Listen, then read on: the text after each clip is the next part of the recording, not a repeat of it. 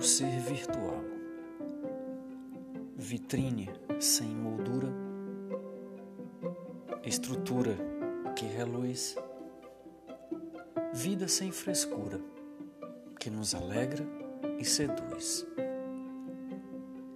Se aparecer a mulher que tanto desejo, se o retrato que na tela tão lindo parece ser, se for apenas falsa imagem de um ser.